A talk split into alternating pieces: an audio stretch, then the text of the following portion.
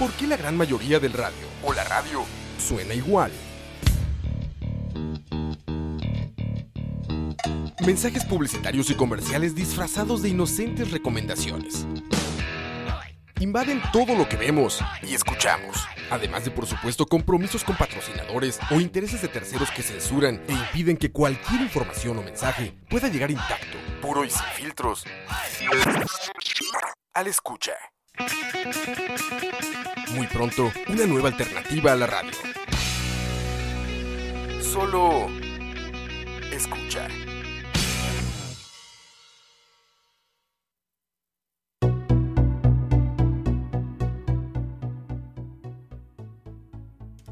Buenas noches. Muy buenas. Bienvenidos a Malas Decisiones número 30. Malas decisiones muy especial. ¿Cómo estás, Este Ching? 30. De a cómo estamos, mae. A como está el mundo yéndose A por cómo la- para la verga. Hoy, hoy escuché a un tipo decir que. eh, que hoy- no, leí un tipo en Facebook decir que, que el gobierno es tan corrupto que ahora que venga el chino Ali lo ponen en su propio puesto y perdí la fe en la política costarricense. Porque todos sabemos que la FEDEFUT, como te comentó Esteban Mata, es de la Es de la iglesia, iglesia, no es del gobierno. No, lo que me sorprende es, digamos, yo todavía me quedo sorprendido de cuál es el train of thought, cuál es el proceso de pensamiento de esta persona. mae. O sea, el mismo de la gente que culpa al gobierno del alza del dólar. Es como. Es como. no y que está a favor de la huelga, además. Sí. O sea, es como. Como. Yo no entiendo. Si, si supongamos que eso fuera cierto, no hay un problema ya de por sí en que la FEDEFUL la maneje el gobierno. Si fuera el caso, ¿verdad? Que por si acaso. Que es, no el mismo, que es el mismo argumento y el mismo problema que el que con el que yo tengo. O el que. O sea, es el mismo problema del cual yo parto para decir por qué el gobierno está metido en el, el negocio del guaro, mae. Sí, no, yo estoy O sea, ambos funcionan con- exactamente con igual. La, con la diferencia de que el gobierno sí está metido en el negocio de Guaro. Exacto. Y que le deja pérdidas, además. Eh, que no sé cómo es cómo lo hace. Pero bueno, volviendo al Podemos tema. hablar después de eso. Un día podríamos Ten- hacer un programa de contrabando, o sea, mae. Hablemos de cosas más bonitas. Tenemos un nuevo campeón de la. WWE. No sé quién es. eh, cancelaron el juego de la NFL en México, en, En el Estadio. Azteca. Porque el césped está muy hecho verga. Y vi fotos y en efecto está para el. O sea, esa vara es como para ir a meter ganado, digamos. Sí. De San Carlos. Y el tema que nos trae hoy a colación. Eh, lo eligió Moisés. yo lo si elegí. Eh, vamos a hablar. Hoy, no, hoy nos, nos vamos a salir un poco como de la lógica nacional. Ya lo habíamos hecho en alguna oportunidad. Ese es el toque de Moisés, salirse de Costa Rica para. Para no deprimirme. Porque esto es depresivo, pero. Pero no, pero nos, no, no, no nos afecta no tan, nos toca tanto a nosotros. tan directamente. Y de repente son buenas noticias.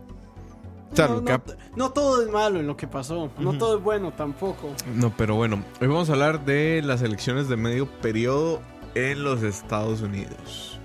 Que por si acaso fueron la semana Pasada. pasada. Un poco antes, como un día antes o dos días antes de nuestro programa con Don Leonardo. Un día antes, porque es el, martes. Ok.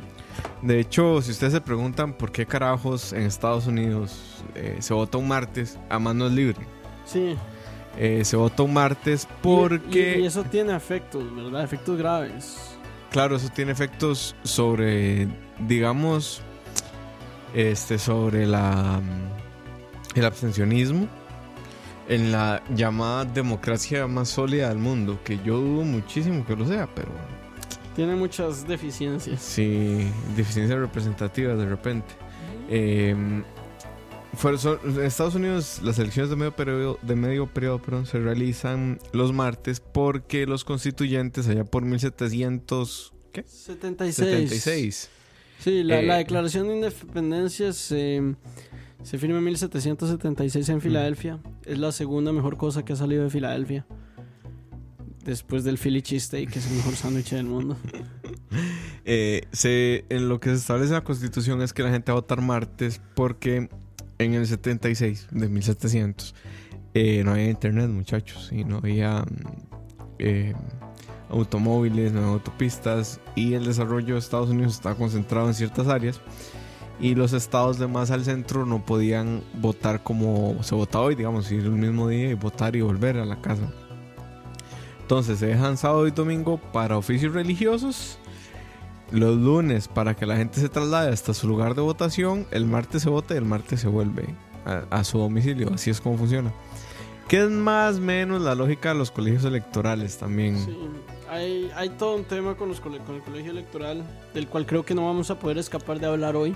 Correcto. Eh, un colegio electoral es básicamente una cantidad de ciudadanos.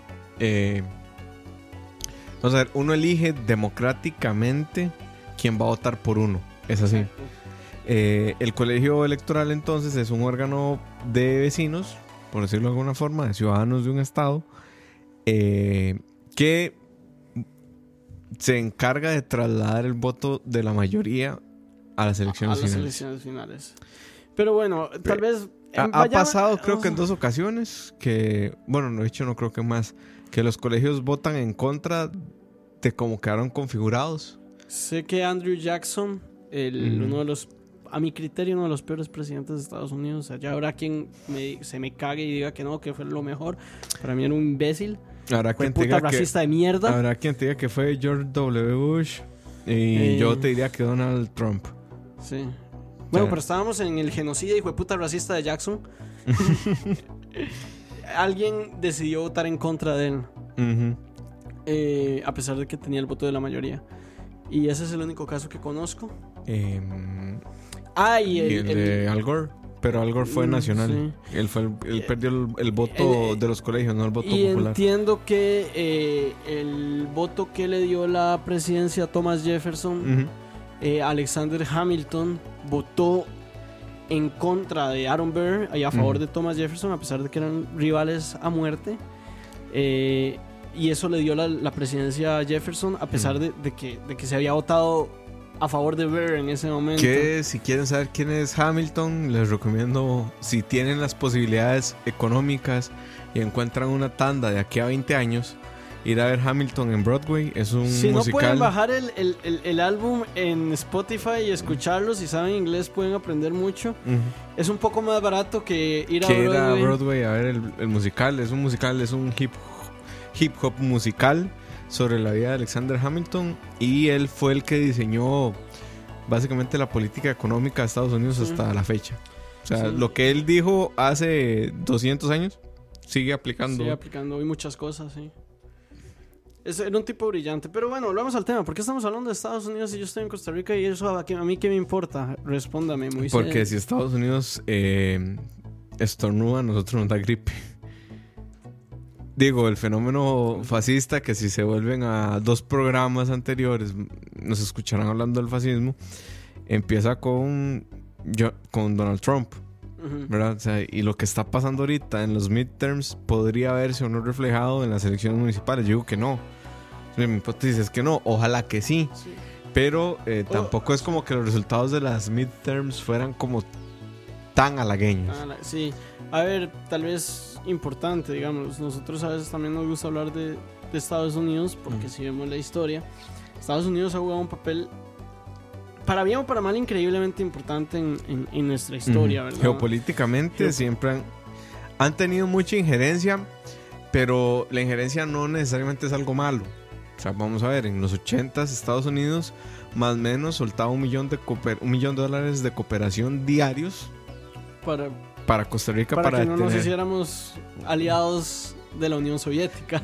Básicamente, dice Jeffrey Araya, buenas, invitaron a Obama, sí, ahorita lo, lo ponemos en línea, cabrón. Hijo de puta de Obama, mae, pasa, es como... eh, queda Donald Trump de presidente y a la semana uno lo ve ahí así Hawái surfeando y uno como... Yo, yo sé que usted ya no se lo importa, merece, pero- se lo merece. Pero bueno, Eh, que por cierto, encontré un artículo, por si lo quieren leer, eh, sobre, hablando así de cosas gringas y así, sobre Noam Chomsky. eh, sobre cómo se hace rico hablando en contra del capitalismo. Me pareció súper interesante. Pero bueno, volviendo a los midterms. eh, hace una semana en Estados Unidos se convocó a elecciones de medio periodo, periodo y hoy traje forum para no mamar tanto. Se elegían no dos traje forro porque yo no elegí el tema, así que esta vez le toca a Moisés Sí, ser el se le- ilustrado. se elegían dos cosas, se elegían la Cámara de Representantes y el Senado. ¿Ok? Se elegían 435 escaños de la Cámara de Representantes y se escogen cada dos años, con posibilidad de reelección indefinida. Y del Senado se elegían 35 sitios nada Ahora, más. ¿Qué es la Casa de Representantes Voy. y qué es el Senado? Voy, voy. En el Senado hay 100 asientos y en la Cámara hay 435. Y aquí empezamos con el despiche. Ok. La Cámara de Representantes son 435 años por dos años y se renuevan cuando se votan todos los 435. El Senado son 100 asientos y se eligen por tercios cada seis años. Sí. El Senado es lo que comúnmente se llama la Cámara Alta y la Cámara de Representantes es lo que comúnmente se llama la Cámara Baja. 36 estados eligieron gobernantes además y tres territorios también escogieron gobernantes. Estados Unidos tiene territorios que no son estados. Puerto Rico, Hawái, Guam, no, es Hawái sí Hawái es sí un es un estado, estado. man. Guam, Puerto Rico, Samoa Americana y me falta uno porque son cuatro. si no me equivoco, uno de los tres que, es, que elegía, son cuatro, pero uno de los tres que elegía era Puerto Rico y estaba a la, puer- a la puerta de escoger un fascista también. Entonces está complicado el El asunto. problema es que, pues, bueno, sí, Ujú. está, está duro. Eh, vamos a ver, la Cámara de Representantes y el Senado conforman lo que nosotros llamamos en Costa Rica la Asamblea Legislativa. Eso es básicamente. Ahora, lo que pasa es esto, para aclarar, nosotros tenemos un sistema que se llama unicameral. Esa es una palabrita de domingo ahí. Unicameral, suena bonito. Bueno, tenemos un sistema que se llama unicameral. Esto significa que las decisiones Salen de un solo... salen de una sola cámara. La- las decisiones legislativas. Y las vírgenes es el otro. Y las vírgenes, tenés razón, esa es la otra. Eh, y ese es el, por si acaso, ese, es el otro territorio estadounidense, el que Ajá. me faltó. Porque, eh, y eh, las decisiones legislativas en Estados Unidos van primero a la Cámara Baja. Tienen que aprobarse ahí y después van a la, a la Cámara Alta. Es así, ¿verdad? Correcto. Y entonces, por decirlo así, además de tener un debate, aquí lo que tenemos es un sistema de, de- de una sola cámara con dos debates. Hay un primer debate y un segundo debate. Sorry.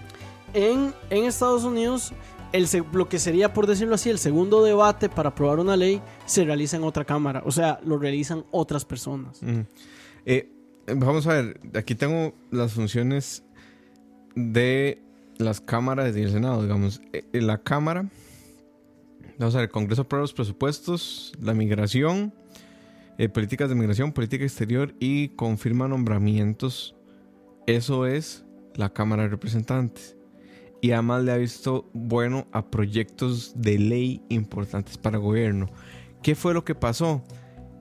que el Partido Demócrata, que tenía la mayoría, la perdió. No, el republicano. el republicano, Sí. perdón, la perdió. Y la perdió por, vamos a ver, ya les digo. Pero eh, ahora, eh, para, para aclarar un poco también, Estados Unidos tiene, Mm. Tiene básicamente dos partidos Ajá. políticos. Republicanos y demócratas. demócratas. Esos han sido los dos partidos políticos Históricos. históricamente prácticos. O sea, sí, los republicanos antes eran los Whigs y los, Ujú. y los demócratas eran los social. Los, Vamos a ver, los eh, republicanos eh, es- eh, demócratas. Para ponerlo en términos sencillos, los republicanos ahora son los conservadores y los demócratas son los liberales. En los, tiempos de, mm, de Abraham Lincoln, los republicanos eran los liberales. De hecho, los republicanos son los que, abole- ah, los que aprueban la ley para abolir la esclavitud en Estados Unidos. No son los demócratas, los demócratas son los que se No, oponen. los demócratas son, de hecho, los. Y eso ya nada más se volteó. Sí. Ahora, es- estos son partidos que tienen mucha historia, ¿verdad? Estamos hablando de más de 200 años de historia. Y hasta donde yo sé, eh, Estados Unidos siempre se ha manejado por estos dos partidos. Tal vez al principio se Hay puede hablar de un- los federalistas. eh, Ahora hay un partido comunista y otro laborista. no, y, Y creo que solo hay dos candidatos que están ahorita en el Congreso, en, en la Cámara de Representantes, que es, no, mentira, en el Senado hay dos, dos diputados, por decirlo de alguna forma, dos congresistas que son independientes sí. y que votan generalmente, digamos, comiendo línea del Partido Demócrata. Y lo que pasa es que también uno suena como, ah, es que son solo dos partidos, pero si uno ve un poco más detallada la política estadounidense, son dos partidos, pero no. O sea, Bernie Hay- Sanders y Hillary Clinton son, Son, dos cosas diametralmente opuestos. diametralmente diferentes y los dos están en el partido republicano, eh, demócrata, perdón. En el partido republicano, Donald Trump y Jeb Bush son dos cosas bastante diferentes también. Ron Incluso- Paul es otra cosa completamente Incluso diferente. con este Y eso que- Meg Rooney sí. y Trump Y son Trump- dos cosas que se parecen, pero no son O Mitt Romney y. Ted Cruz. Y eso que el Partido Republicano, tal vez desde mi percepción, es un poco más homogéneo. Aún así, Mm. yo no puedo poner a Rick Santorum, por decirlo así, A la par a la de, par de Mitt Romney. Ni a la par de George W. Sí. Bush. O sea, no. Dice por aquí Josephy. No, los republicanos son extrema derecha y los demócratas son de derecha. Más o menos, eso depende de cómo entendas derecha e izquierda. De hecho, si te volvés que 10 episodios, ahí hablamos un poquito de derecha e izquierda. Y dice Josephy, Bernie es independiente pero vota con los Dems. Sí, no, o sea, Bernie Sanders va candidato en la, en la convención demócrata y, y no, no, se ha, no ha dejado de ir a la convención demócrata. Correcto. En él papel, él- él- él él es está afiliado a los demócrata. demócratas. O sea, podés decirme que tal vez es independiente porque ha tomado una línea diferente, una línea más progresista. Que es la línea donde sale. Que es la línea donde sale la, alcal- la nueva Sí. alcaldesa. No, la nueva gobernadora de, de, New York. de New York, sí. Que Y- tiene nuestra edad. Sí, que a eso iba, digamos. Se puede decir que, que, que Bernie Sanders cada vez, yo cada vez lo veo menos independiente dentro del Partido Demócrata porque cuando, tal vez en las elecciones era uno, ahora estamos hablando de Bernie Sanders, de Beto Rook, de Alexandria Ocasio Cortés, Yo a, a Bernie de Sanders. a la misma Elizabeth Warren, digamos. Yo a Bernie Sanders lo veo cada vez menos independiente y más apoderándose del Partido Demócrata. Sí, a eso es a lo que iba, O digamos. sea, él ya como que está creando. Digamos que una tendencia. Una tendencia dentro del Partido Demócrata. Hasta dónde le va a alcanzar, no sé, porque acordate que incluso en las elecciones internas entre Hillary y Bernie Sanders hubo ahí un, un, un triquiñuelo en las votaciones, ¿verdad? Y Sí. dicen que hubo fraude. Muchachos, y cada vez que vean las elecciones en Estados Unidos y entiendan lo, de los, lo del colegio electoral, nada más corran y den un beso al Tribunal Supremo de Elecciones, por el amor a Cristo.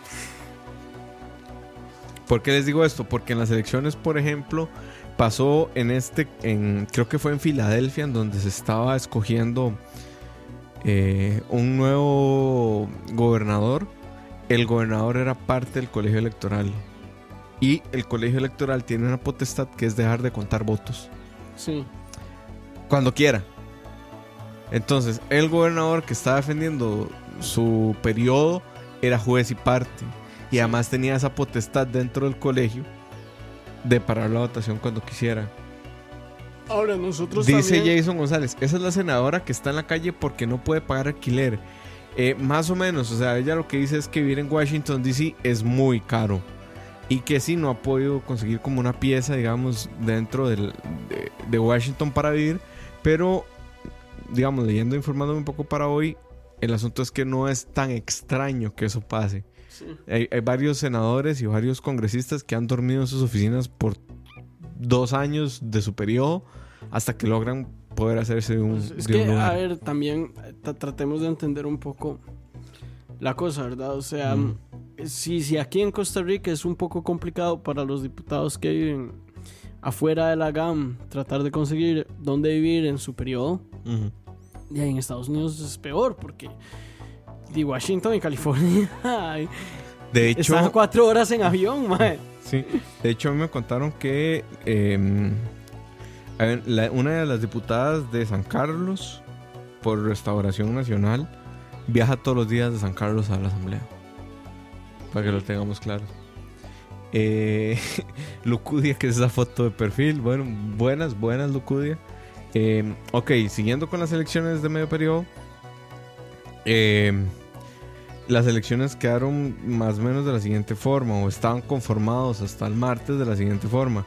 Habían 235 republicanos, 193 demócratas y 7 puestos vacantes, que eso es algo que puede pasar en un sistema bicameral, pero en un sistema unicameral como el nuestro no. Ok. Y eh, lo que pasó fue básicamente que en el Senado se escogían 35 de 100. De esos 35, 29 eran parte del Partido Demócrata.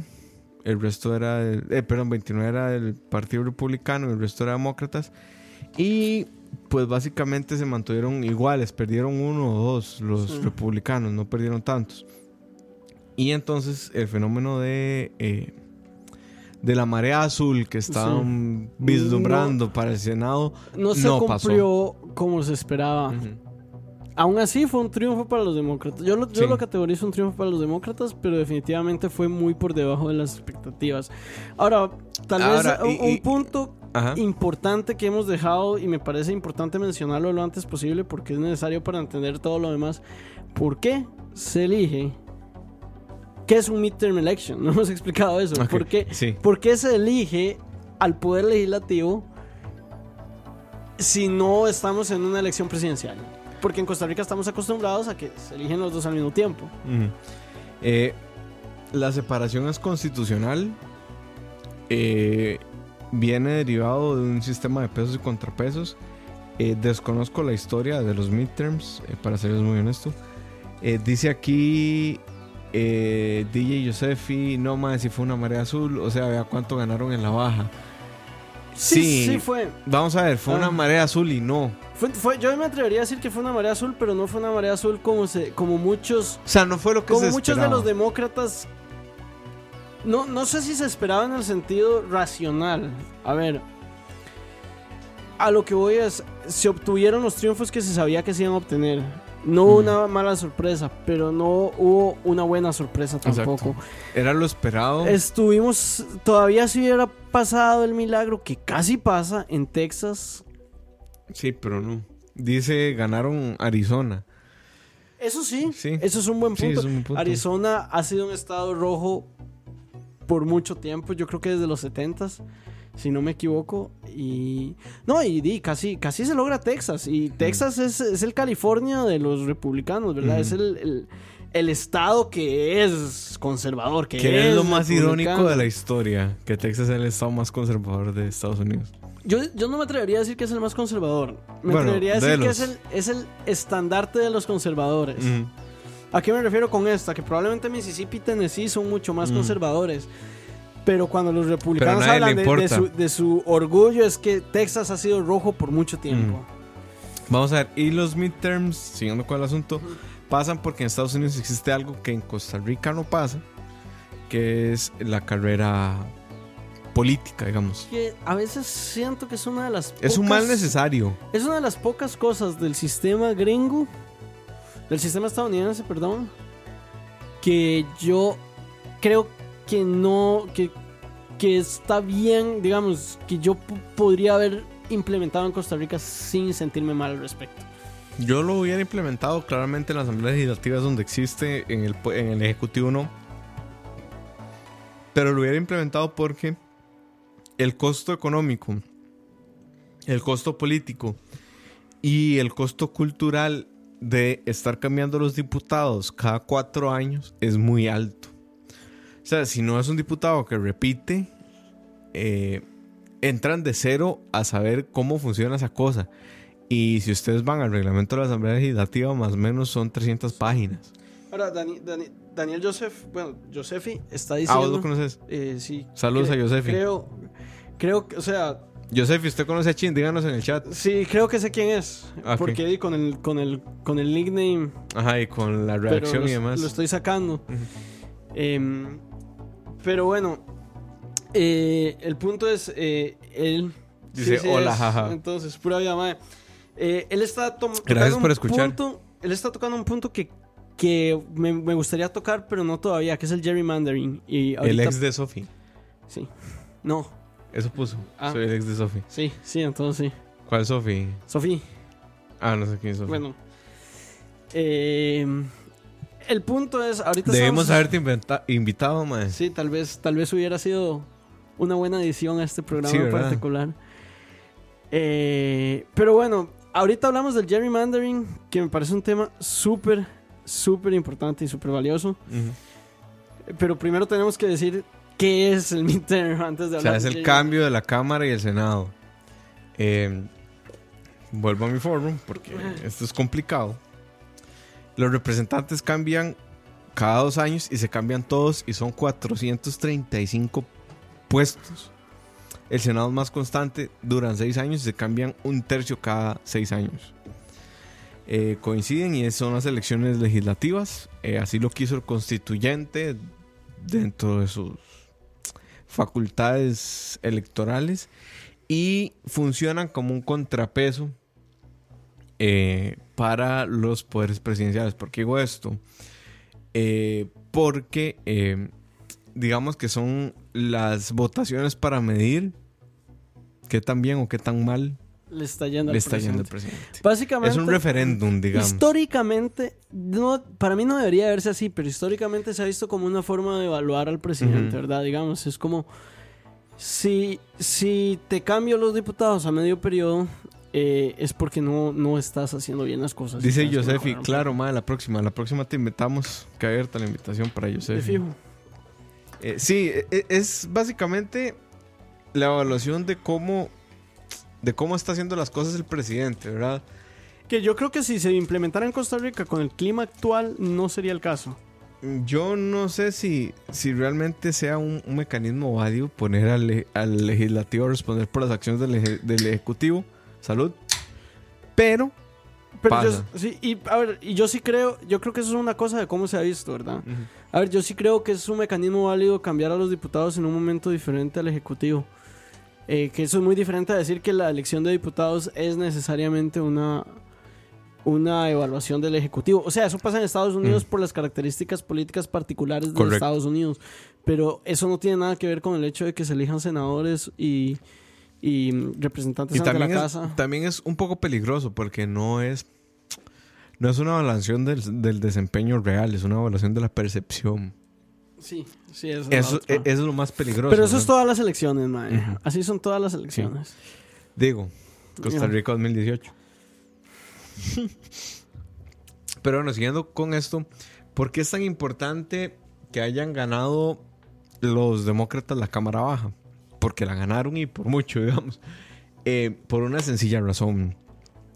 Eh, más, si usted quiere aprobar una ley en Estados Unidos, el texto del Senado y el texto de la Cámara de Representantes tiene que ser, y Ah. cito, textualmente igual. Quiere decir que los dos textos tienen que ser iguales y se tienen que aprobar en las dos, en las dos instancias. O sea, Si no, no pasa la ley. Así Sí, de sencillo. Si fuera así en Costa Rica, probablemente no habría pasado ninguna ley desde hace 20 años. Y además, eh, vamos a ver si no me equivoco, la Cámara Baja tiene poder de veto. Sí. Aquí nos acaba de tirar el, el- el dato Daniel Joseph. Josefi. Cámara Baja ganan 38 los demócratas y el Senado ganaron Dos dos, los los republicanos. Eh, Y por si acaso, antes las dos cámaras estaban en control de los republicanos. Entonces, básicamente, Trump podía hacer lo que le diera la gana. ya a no. pesar de que no hizo tanto como. O sea, Es que además topó. eh, ahí es donde uno entiende el sistema de, de contrapesos de Tocqueville. Era Tocqueville. Tocqueville. Tocqueville, sí. Tocqueville, no sé. eh, quien frenó en gran medida a las a las iniciativas de Trump fue el poder judicial. No Sí. fueron las cámaras. A pesar de que el Poder Judicial eh, se elige en, en Estados Unidos, al igual que en Costa Rica, se eligen, de- se eligen los jueces de la- del Poder Judicial de manera vitalicia. Por si acaso eso fue un chiste. Yo sé que en Costa Rica no se eligen de manera vitalicia, pero Pero bueno. Y no, y, y, digamos, ahí fue donde Trump topó con pared, porque en las cámaras hacía lo que le daba la gana, básicamente. Que también hay que tener en cuenta algo. En Estados Unidos, este. La política es un entertainment más. O sea, es más media. O sea, déjense. yo creo que cualquier persona que te podía argumentar lo contrario quedó callado hace dos años. Ujú. O sea, en Estados Unidos la política es slash entretenimiento. Y ese es un problema serio. De, de hecho, ¿por qué, la- ¿por qué pierde Jeb Bush la convención republicana interna? Eso sí no me la sé. Porque es muy aburrido. O sea, literalmente eso es- esa es la razón que da mucha gente para no votar por Jeb Bush. Porque es muy aburrido, man. Bueno, vamos. Vamos al, al meollo del asunto. Porque gana John F. Kennedy. Porque era guapo. Ajá. Y porque lo hizo mejor en un debate. ¿Cómo es? Eh, El famoso Jeff Bush es tan aburrido que, no- que, que, que, en medio de un discurso literalmente le pidió a la gente, por favor aplaudan. Dice Jeffrey, ahí fue donde Trump topó con un muro. ¿Qué? que no ha hecho el muro y ahora no y creo ahora que no lo va a vaya poder hacer. hacerlo porque además ese, digamos, el muro ten- tendría que pasar con una ley de la República con un presupuesto específico y ahí viene No, madre, lo voy a pagar México. y ahí Es más, lo voy a pagar Roa. Madre, ¿y cómo va el asunto con el muro? Es en serio. Mm. Fue una promesa de campaña muy poco viable, muy poco plausible. Eh, yo en algún momento sí llegué a temer porque lo construyeran, porque vi fuerzas políticas moviéndose hacia la construcción del muro. Y pues ya no. Ya no va a pasar.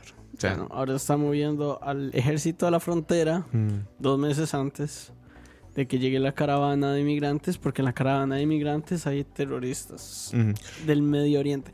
Ma, yo, a ver. O sea, eso- eso- put- yo he vivido en Costa Rica, en Centroamérica, 26 años. Mm. He conocido dos o tres personas de origen del Medio Oriente. Y este mae me anda diciendo que la mitad de esta caravana es. De ahí, de ahí eh, salió Fabricio Alvarado también diciendo que él no tenía la culpa del aumento en el discurso de odio en contra de la población LGTBIQ, pero eso es otro tema. Es, que, es que lo que pasa con el muro es que no se pudo pagar porque eso se iba a pagar con los impuestos. eh, con los impuestos del- del pueblo mexicano. Y como Roa ya no vive en México, Ya no les ya, alcanza. ya no les alcanza. Que aquí hay otro, digamos, otro detalle importante. Eh, las cámaras, vamos a ver, la cámara baja, que es el, la Cámara de Representantes, aprueba los tratados, de- no, perdón, este es el Senado, aprueba los tratados de libre comercio con dos tercios. ¿ok? Ese es Roa. Eh, entonces, aquí hay un asunto importante. Si Trump continúa con el, el control del Senado, como continúa ahorita, puede hacer lo que quiera en política exterior. Y si vamos, si nos volvemos a la historia, eh, hace dos años logró renegociar el Tratado de Libre Comercio entre México, Canadá y Estados Unidos. Bueno, o se salió. No, eso sí, Y además abandonó el tratado que estaban firmando con países de África, que era el Sí. Tratado Transatlántico. Pero el- el- la renegociación del Tratado de Libre Comercio con, con Norteamérica, la mayoría de la gente, incluso los demócratas, admiten que resultó de un tratado bastante mejor, más beneficioso. Yo, si vemos como el, el récord histórico, ¿verdad? De, de success y failure, de, de cosas que han sido exitosas y cosas que no lo han sido. Uno puede, o sea, hay, hay, hay tres personas ahí que estuvieron involucradas, que fueron Peña Nieto, Trump y Y Trudeau. Si vemos el récord de quién ha hecho mejor las cosas, yo, yo le daría el crédito a Trudeau. Ujú. que de repente Trudeau no es un, un político para en el que uno tendría que tener un pedestal. Yo no creo eso, pero bueno, es otro tema. Y cambiando de tema atrás, voy a hacer un paréntesis gigante. Ayer salió, no, hoy, empezó el juicio contra el Chapo Guzmán. Y hablaron los abogados del Chapo Guzmán. Y dieron una noticia que en México está haciendo un desvergue y Peña Nieto está sudando como el meme. El abogado del Chapo Guzmán dice, nosotros sobornamos políticos, incluido el actual presidente de México. ¡Boom! Boom. Que por si acaso el actual presidente de México Es Peña Nieto, no es, es AMLO. Peña Nieto, no es AMLO, porque en México por alguna razón votan como un año antes de que llegue el mal al poder. Sí. Roa tal vez nos puede explicar, ahí que nos está escuchando. Roa, ¿por qué votan antes, tan antes? Dice Luis Rosales, más yo tengo amigos en México y la verdad como hay gente de verdad necesita un futuro, hay mucha gente que de verdad, perdóname como se lo voy a decir, pero son animales y esos amigos me han compartido videos de los campamentos y cómo actúan contra la policía federal. Ahí viene Roa, viene Roa, viene Roa. viene Roa, viene Roa. Cameo. Cameo. ¿Cuál, Salud. cuál- ¿Qué número es ese, Roa? Este es el 3. Es el 3, el 3, 3. Ahí estamos, Listo, 3. ahí Ando, estamos. ando enfermito y tengo Ah. el oído derecho tapado Ok. y me oigo raro, como que, como que rebota mi voz en mi cerebro. O sea, yo quiero primero, a ver. Primera vez que tenemos a Roa en el programa. En malas decisiones, ¿verdad? No, se- se- hizo un cambio en el programa de feminismo. Lo que pasa es que nosotros no Ah, sí, estábamos. sí. Ah, es cierto, que no estamos hablando ni yo. Me da bueno. pena sentarme aquí por mi falta de documentación oficial acerca de política, güey. Es por eso. Como, si- como si fuéramos tan serios, mae. Sí, sí. o sea, yo hasta hoy traje un forro. ¿eh? hoy, hoy me puse serio. Está bien. El apuntador. Sí. Pero no, Roa, contanos cómo son las elecciones en México. Sí, son, bueno, eh, se toma el primero de diciembre la, las, este, ¿cómo se llama? El, el poder, digamos, Ujú. candidato electo. Eh, pasa este periodo de casi seis meses, cinco meses, eh, de, de transición, de supuesta transición, ¿no? Porque como muy bien decías tú, es como súper difícil que, que llegue gente nueva al poder, tienen que explicarle cómo es todo el procedimiento, ¿no? O sea, se pierde...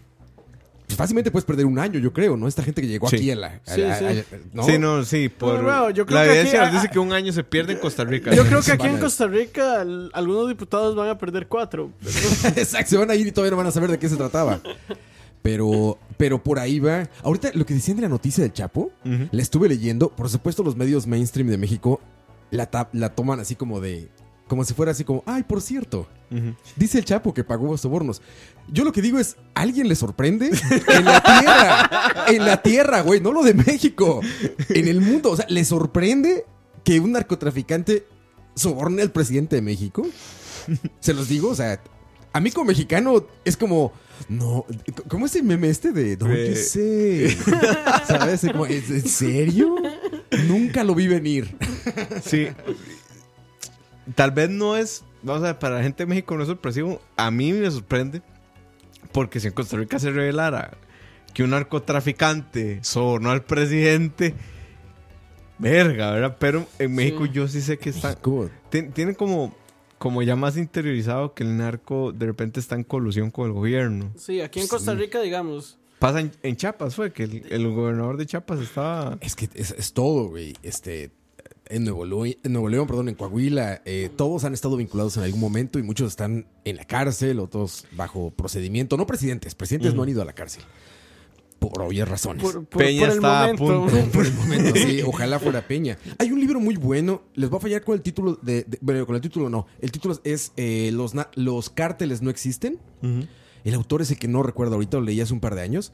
Eh, justamente habla de cómo el poder crea esta o mitifica esta visión de los cárteles y del poder de los narcotraficantes, cuando en realidad eh, ellos tienen Sí. el, el- el poder absoluto y el control absoluto, pero es mucho mejor para ellos mitificar a un ser, ¿no? Sí. Y hacer a este ser súper, súper poderoso, que se escapa de cárceles y que controla naciones, todo esto, para que el gobierno mejor diga, no, no, no, fue este campesino que, se, hizo, que se armó y no Sí. podemos con él ni con el ejército de la DEA, ¿no? Que cuando lo piensas así, yo siempre eh, había creído o confiado mucho en esta visión de Pablo Escobar, el magnánimo, ¿no? O el Sí. Chapo, el magnánimo, con un ejército y todo. Sí, sí. que Y es- cuando leí este libro, pues sí me puse a pensar de cómo es posible que la DEA, ¿no? Diga, este campesino que salió de un potrero en medio de la nada, ahora es intocable. Bueno, los, los, los gringos con todo su ejército ya perdieron una guerra contra un grupo de agricultores en Vietnam. Exactamente. Y sí, contra un sí. poco de nómadas en Afganistán. Y contra indígenas en Estados Unidos. Sí, fuera de su territorio, por supuesto. ¿no? Pero No, sí, no, es el, el pipeline lo perdieron. Sí. Con todo y Sí. Vietnam es el mejor ejemplo. Ujú. Nam.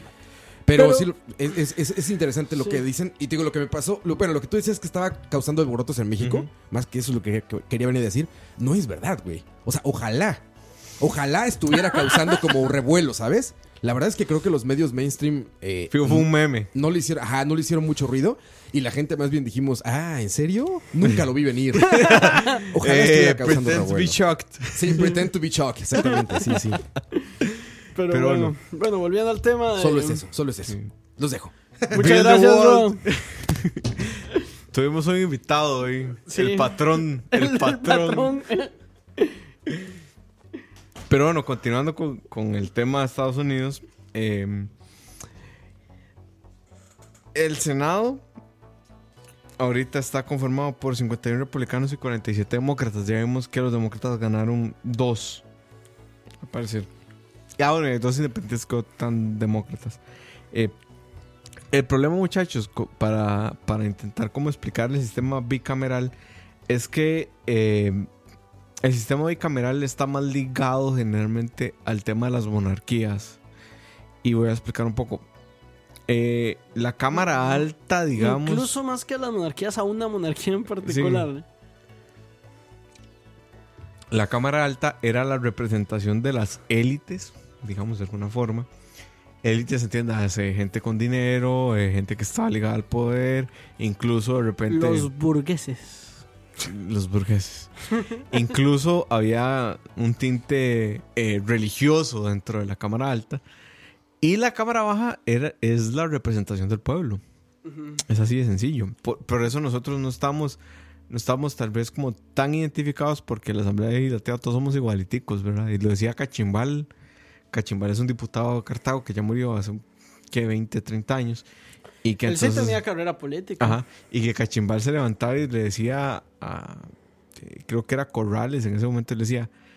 Ve, Corrales, usted con todos sus estudios y su voto aquí vale igual que el mío. Cachimbal era un campesino de Cartago. Y hasta una estatua tiene, yo creo, y todo. Pero por ahí va el asunto. Y si se preguntan por qué la Cámara de Representantes tiene 435 escaños y el Senado 100, es muy sencillo. El Senado tiene 100 porque los constituyentes en Estados Unidos decidieron darle dos asientos a cada estado. Para que no hubieran abusos del poder.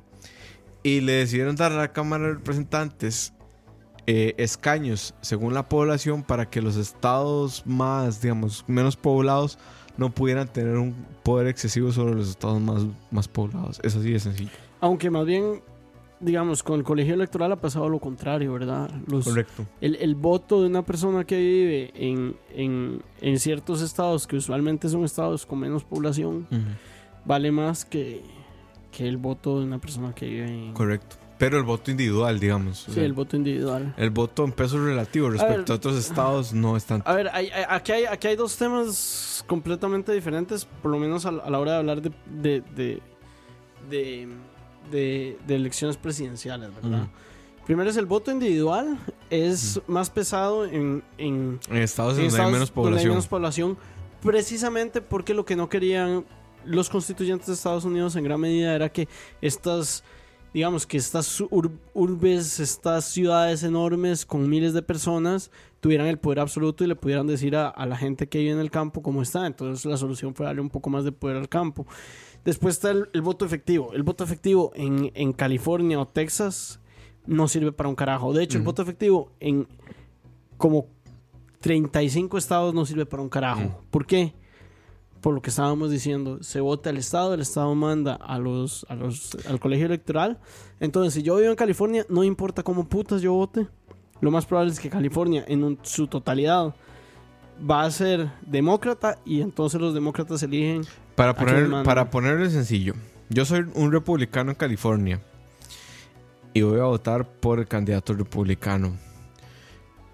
El colegio está conformado en California, digamos que por 57 personas. De esas 57, 10 son republicanas y el resto es demócrata.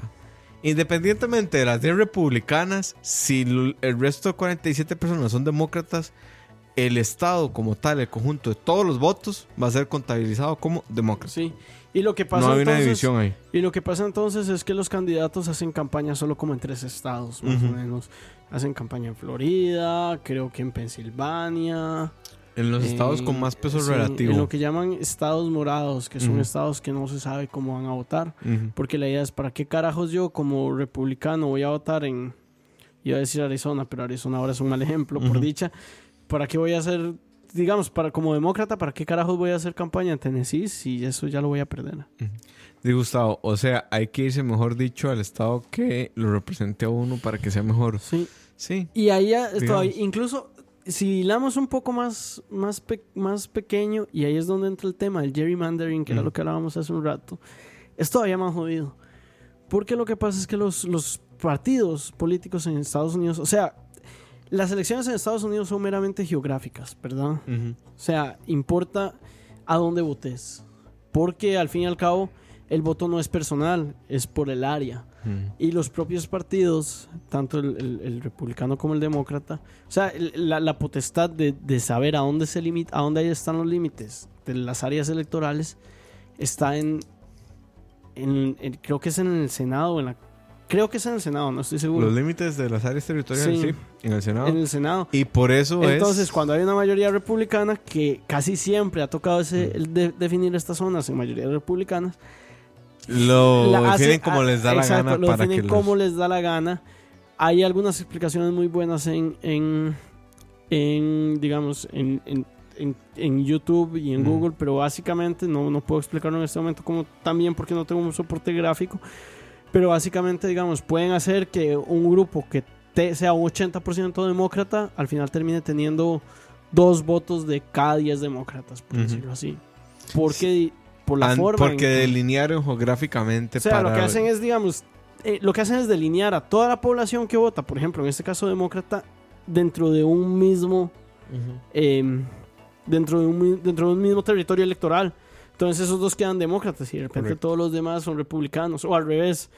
Pero el gerrymandering en este momento está favoreciendo mucho más a los republicanos.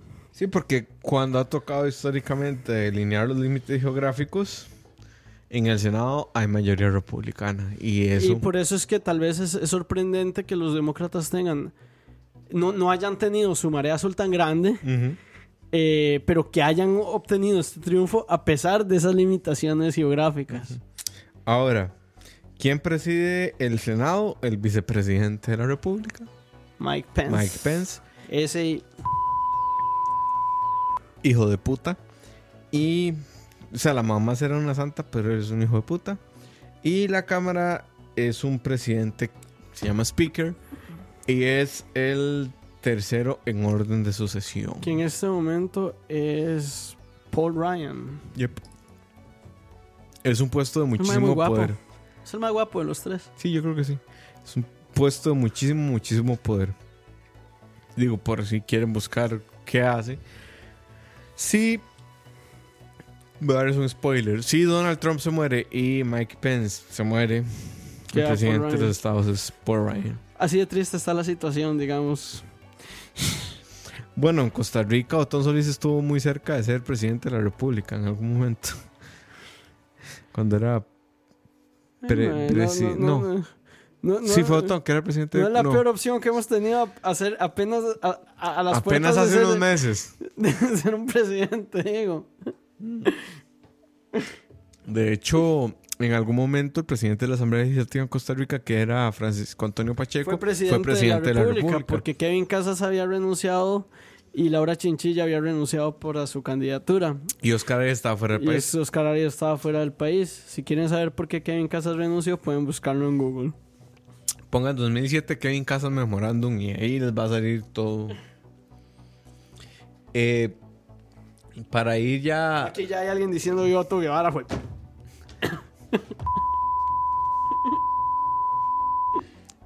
A Chile le dio otro paro cardíaco. Pero bueno, ya para ir cerrando, en- de alguna forma el sistema, vamos a ver, eh, el sistema estadounidense es un sistema muy enfocado en la en, en el líder, digamos, el gran líder, el gran líder, por eso es presidencialista.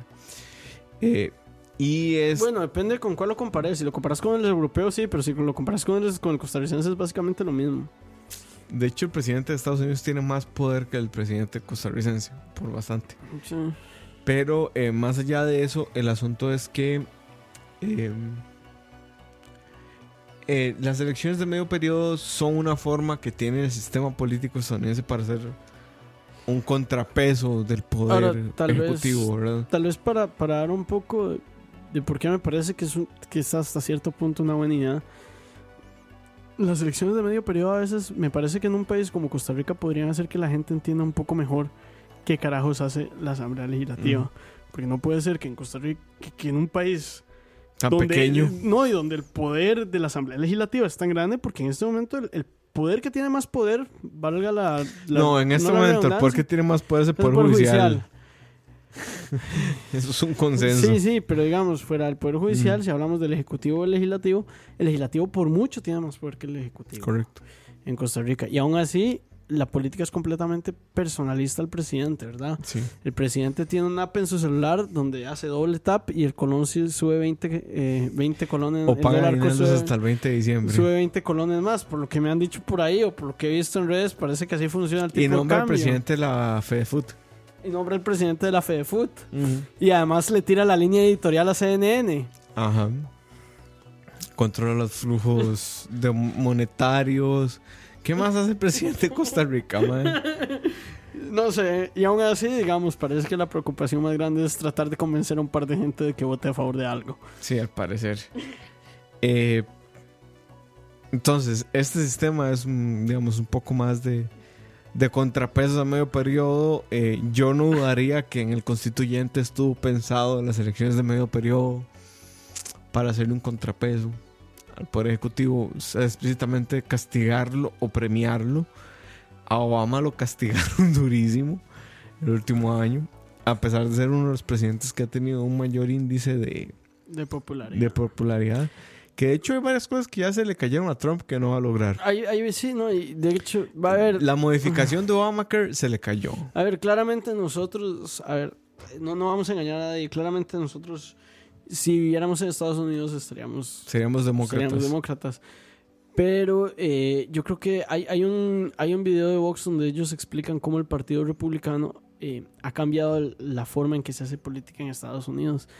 Y es que también a veces nosotros somos muy rápidos en juzgar al, al- al constituyente Mm. estadounidense por todas las fallas del sistema, pero no vemos que fue un sistema que sirvió por, o sea, que en realidad objetivamente muchas de las personas que creemos que ahora es un sistema que ha fracasado en muchos aspectos, no voy a decir un sistema fallido, pero ha fracasado sin duda, por lo menos en los últimos 20 años ha elegido dos veces a personas que no son la mayoría, eso para mí es un fracaso. Mm. Pero bueno, George W. Bush Y y, Donald Donald, Trump.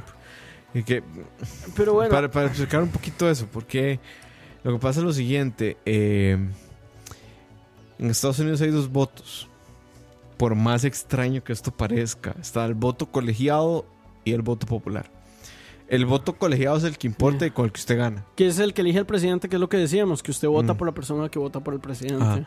Y el voto popular es el, los votos como tales, digamos. Entonces, ¿qué pasó con Hillary Clinton? Ella, ella tiene más votos que Donald Trump.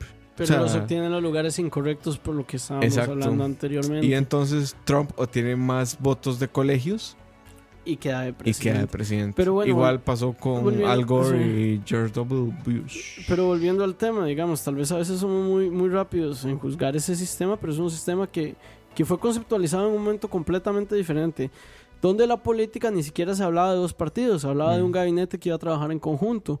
Y siempre existió en el imaginario social de Estados Unidos la idea de que los dos partidos iban a, a- a trabajar en conjunto por el bienestar Mm. y no por su bienestar político. Y hacer justo sirvió por mucho tiempo, prácticamente Claro. que se rompe con Obama. O sea, estamos hablando de 1776 hasta A 2008. 2002, 2010 o 2012. No, No. eh, Obama tuvo 8 años. 2008. 2010. 2010. O sea, Mm. es, es- es bastante el tiempo. Que a mí me parece que crear una constitución que, que, que se prueba a través del tiempo por, por 200 años no es un Sí, vamos a ver, los franceses han tenido tres. Nosotros hemos tenido dos. Dos. Y nosotros hemos tenido. Dos sin tomar en cuenta el pacto de Concordia. Digamos y- que hemos tenido dos porque la, la del 48 está basada en la de 1870. Entonces. Pero si vamos más atrás hemos tenido un montón más. ujú. Y eh, en general, eh, los gringos. Por eso tienen tantos problemas con la, con la quinta enmienda, eso, la segunda. Eh, la quinta. El tema de las armas. Porque ellos están muy Sí, apegados La a su segunda. la segunda enmienda. Porque ellos están muy apegados a su tradi- tradicionalismo y su constitución. Pero ta- también eso depende, de nuevo, a ver, ya me estoy saliendo un poco del tema, pero al hablar de Estados Unidos es un poco un error hablar de Estados Unidos como un solo, ¿verdad? Por o sea, algo está en plural el nombre de ese país. Sí, un- una persona que, que nació, creció toda su vida en Nueva York probablemente sea más diferente a una persona que nació y creció toda su vida en Texas En Wisconsin. de lo que nosotros seamos de un De un chileno o, o- no, o de un chileno, o de un mexicano, o sea, Mm. de personas de otros países. Sí. Pero bueno, muchachos, eh, vamos terminando. Se nos acabó el tiempo. Muchas gracias por sintonizar. Malas decisiones número 30. Estamos mejor que nosotros, malas decisiones. Preguntan si ya hace falta una constituyente en Costa Rica. A mí me gustaría. No. A mí me gustaría que, que estuviera Silvia aquí hoy. Sí. Ella, ella se ha referido al tema varias veces. Yo digo que no, pero es muy mi, mi personal opinión. Empezando porque la constitución de Costa Rica es bien general. Bueno, y quería decir algo, digamos, vi que varias gente cuando hablamos del tema de la caravana habló del tema de migración. Me gustaría entrar en detalle, pero dice, nos acabó el tiempo. Pero hicimos una de las decisiones de migración. con- ¿Podemos repetir? Sí, el- lo hicimos con una invitada y ¿Cómo me se llama Marisol. Marisol. Marisol Guzmán, una colega. Y me parece que es uno de los más valiosos que hemos hecho, así que Mm. más que invitados a volver a Spotify y, y a escucharlo. Muchachos, compartan el programa. Eh, lo hacemos con mucho cariño. Nos, nos educamos y demás para venir todas las semanas a hablar acá. Eh, ya les trajimos a Leonardo Ganier. Estoy esperando que me respondan Otras personas. otras personas. Ya trajimos a Rodolfo Jiménez. Sí, los dos ex viceministros. O sea, Leonardo Ganier es más Rodolfo Fue mediático. ministro. Sí. Fue viceministro, fue Si no me equivoco, fue ministro en la administración de, de Mar. Sí, Eh, Yo sé que fue parte del equipo económico. no fue ministro. No sé, la verdad. Pero estamos trabajando no. en traer a Y también hemos traído a muchos profesionales jóvenes que tal vez Mm. no tengan como tanta carrera, pero definitivamente dan, No, dan, dan opiniones muy valiosas. sí, y tratamos de, de no traer como gente que recurrentemente está en medios porque... eh, de, si Porque está recurrentemente, en- recurrentemente en medios, no necesariamente van a, a necesitar otro lugar donde exponer sus ideas, ¿verdad? Pero eh, tratamos de buscar eh, nuevos profesionales y demás. Eh, también de repente parte, digamos, del, del staff de malas decisiones están Manu, Silvia y, y Schuster, ¿verdad? O sea, ellos formalmente no lo son, pero cuando los invitamos, si pueden, con todo gusto vienen. Y eh, no sé si tenemos tema para la otra semana. En teoría tenemos un tema que he querido tratar ya varias veces. eh, que no voy a decir para que no se nos, se nos- pero sí, que Sí. no voy a decir porque no- para que no se nos caiga, pero en teoría lo tenemos y si todo sale bien con un invitado. Ok. Bueno, muchachos, malas decisiones número 30. Hablamos de las elecciones de medio periodo. Y nos vemos. Chao.